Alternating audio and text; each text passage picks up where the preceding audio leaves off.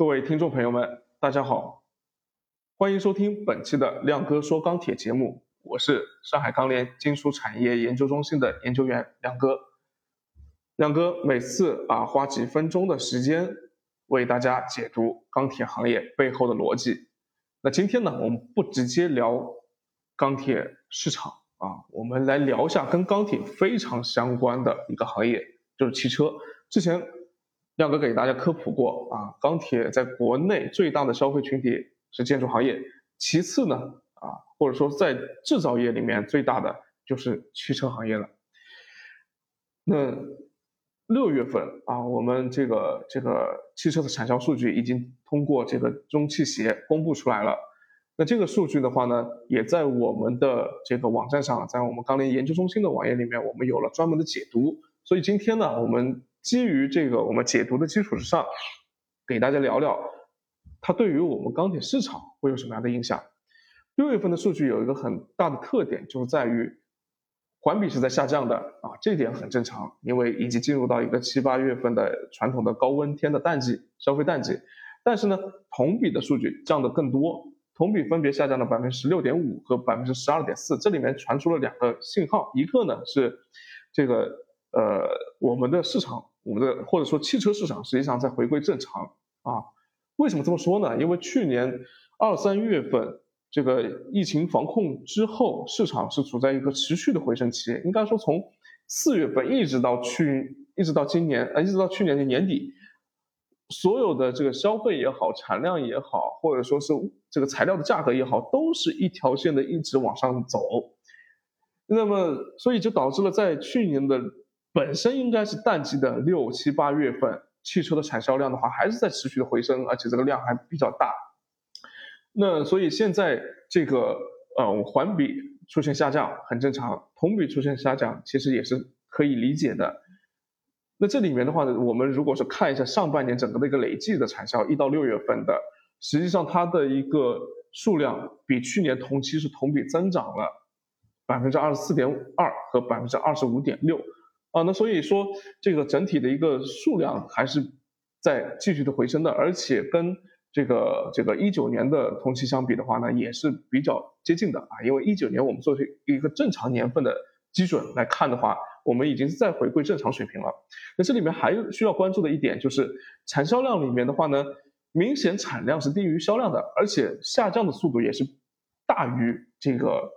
销量的。那这里面我们就可以。就得出了几个几呃几个几个观点啊，就是为什么汽车产销会这么大幅的下滑？一个呢是汽芯片短缺制约了我们车企的生产，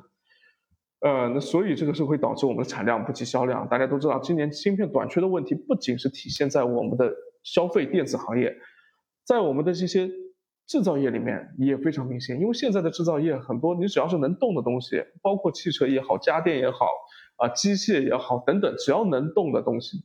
它都是需要用到芯片的，都是需要用到计算机去计算的。那所以芯片短缺问题的话，它的影响范围是非常广的。那在对于我们钢铁行业来说，那影响最大的就是在我们下游的汽车行业。那第二个呢是重卡它的国五受升级到国六啊，有这么一个切换啊，也是导致了产销量大幅的下降。这个具体原因我待会再说。那第三点呢就是原材料成本。高企，啊，厂家的促销政策是有所升级的。大家知道，今年的整个的一个金属材料的价格涨幅非常大，厂家的这个不管是从这个零部件的供应商也好，还是到他们主机厂也好，整个的一个成本压力都是比往年是增加了非常多啊。利润受到了挤压之后的话，那势必我会减少我的促销，对吧？原来可能我 4S 店里面的话，我可以打，呃，可以在官方指导价的基础上，我便宜一个百分之五，便宜一个甚至百便宜个百分之十都可以。但是现在的话，有可能就优惠就取消了，那么势必是会影响大家购车的一个意愿的。那还有一点呢，是在就是双积分啊，汽车的双积分这个已经运行了好几年了。那在这个几年里面的话呢，出现了很大个问题，就是整个这个行业的积分数量是从之前的正值一直下滑到了去年的负值啊。那我，嗯，我们给大家一组数据啊，二零一七年的时候呢。全行业的一个乘用车的积分是正的一万零七十万分啊，就是就是一万呃一呃一千零七十万分，一千零七十万分。那到了二零一九年的时候，是下滑到正的一百三十三万分，降幅非常大啊，由四位数降到了三三位数。那到了这个去年二零二零年的时候啊，虽然说整体的一个去年产销都不是特别好啊，但是这个乘用车的行业的这个积分是降到了负的六百六十六万分，所以呢。很很很明显的可以看感觉出来，就是我们传统燃油车企它的压力会变得更大啊，因为如果说我的我的积分是负的话，那么势必我必须要向我的这个其他厂商去购买积分，我要向他们花钱去买积分过来，那意味着我的一个不仅仅是我要受到成本上升的压力了，我还要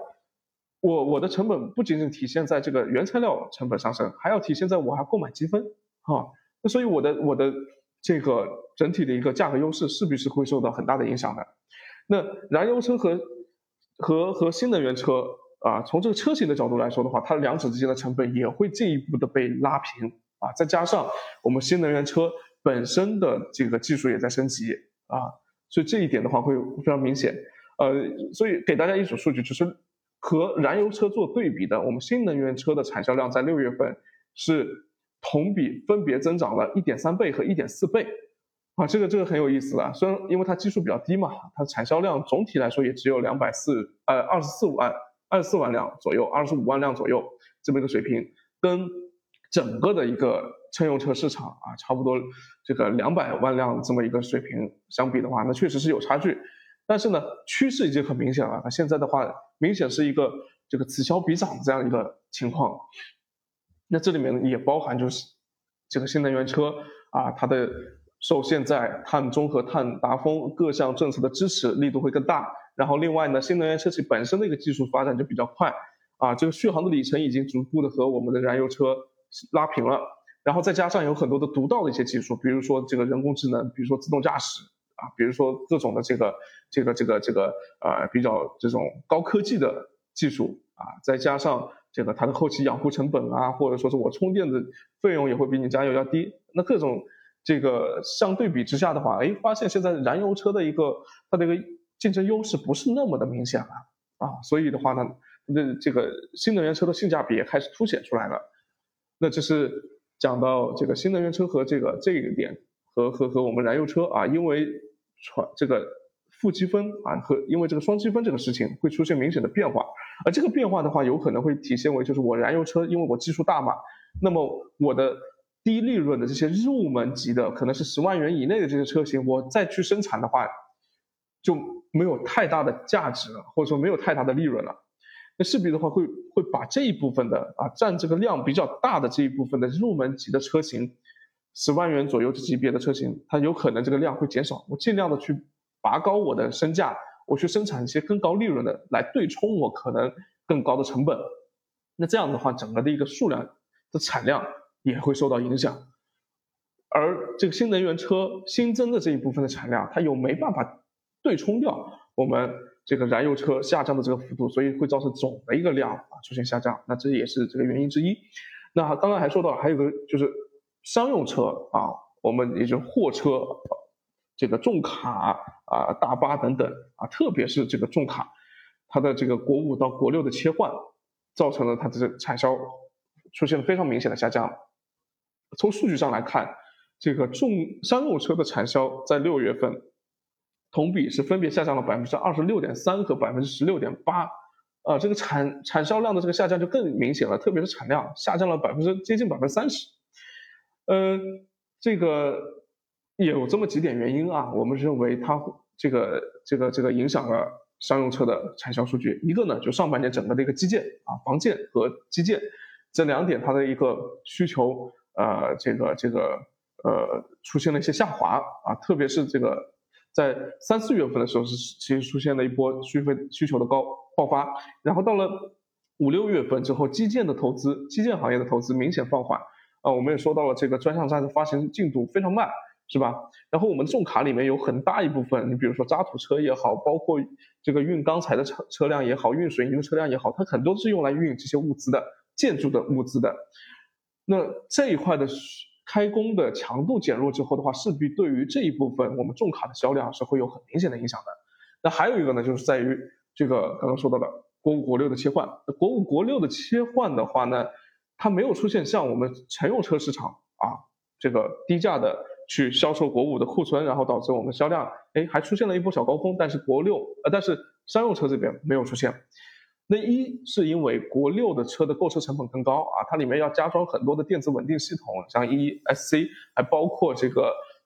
自动紧急制动系统 AB ABS 啊，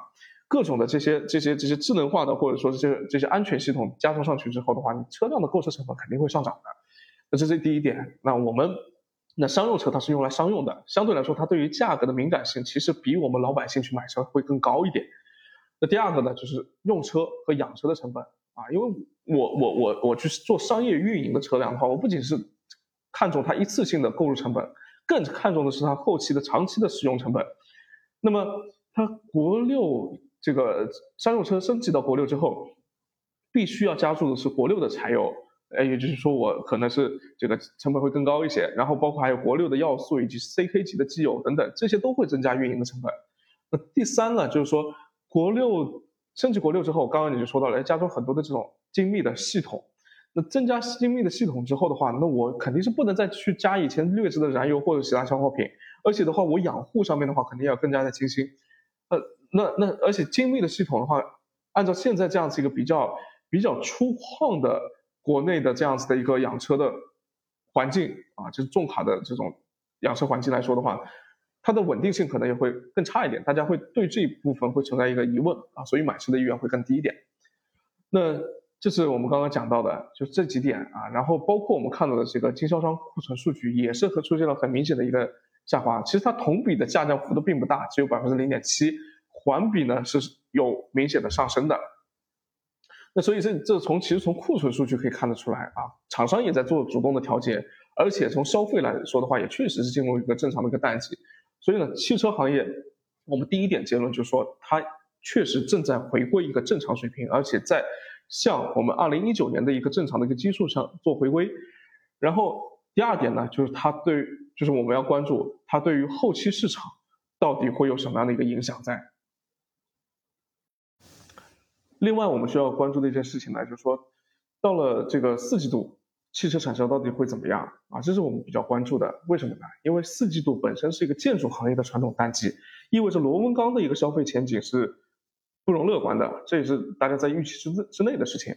但是呢，四四季度恰恰是我们汽车行业啊，包括我们像家电啊，它的一个消费的一个旺季。那去年是出现了这样一波这个消费旺季的叠加，然后造成我们冷冷轧冷系的品种啊，冷系板卷的这种品种，它的价格啊蹭蹭蹭往上冒。特别强势，那今年会怎么样呢？呃，我们需要关注的几个点呢，就一个是这个今年主机厂也是表示说，国内的主机厂相对来说对四季度的芯片供给，它会有一个比较好的一个预期在，认为说四季度的整个的一个芯片供应应该会得到一个至少比现在会好一些。那么四季度有可能会出现一个放量啊，会趁着他们在消费旺季的时候出现这个放量这么一个情况。那如果说真的是消片呃就是芯片的供给能够得到一个比较好的改善的话，那从逻辑上来看的话，那四季度我们汽车的一个消费或者对于冷轧的消费来说的话，肯定是不差的。那所以这一点的话就是，呃，我我们就是如果说大家要去做卷螺差啊，因为热卷它是这个我们冷轧的这个主要的基基板啊，冷轧的价格如果说一旦是强起来的话，对于热轧也是会有一定的带动。影响在里面的，那所以今年下半年我们是认为说这个，而且特别是芯片供给得到缓解之后的话，不仅仅是汽车行业，特还包括像家用电器，家用电器的用芯片量也非常大啊。我们跟这个国内的就头部的这些家用电器厂也是非常熟啊。他们说之前的话也是都是在抢芯片，那现在的话也是逐步的在争取更多的渠道啊，或者说是直接的渠道去跟芯片供应厂商去对接。那现在的话。这个情况的话，也是在慢慢的说是在缓解当中啊。如果说四季度确实芯片整个这个供应情况是能够好转的话，那么对于家电行业来说啊，或者说是包括像机械啊等等这些现在能动的东西里面都是会装芯片的，那这些行业里面也都是用钢的一些大头，特别是用板材的大头。那所以这些行业有可能在这个这个芯片供应的环节的情况下，对于板材的需求会有进一步的支撑。所以呢，对于四季度这个卷轴价仓怎么走，大家需要密切的关注啊。可能跟我们呃这个原本跟我们钢铁行业关系不大的这么一个芯片这么一个材料啊，我们需要密切的去关注它了。那这就是今天的一个内容，给大家回顾了一下六月份的一个汽车产销的情况啊，而且特别是啊，我们认为这个汽车产销的数据里面透露出的一些啊一些一些一些因素也好，或者是一些现象也好，可能会对于我们后面的一个这个钢铁行业的我们钢市的一些价格，特别是卷轴价差，会有一定的指导性意义啊。那这点是需要大家关注的啊。大家如果喜欢我们节目，希望继续关注的话，那。呃，这个可以点赞加关注啊！希望大家继续的支持我们的节目，谢谢大家。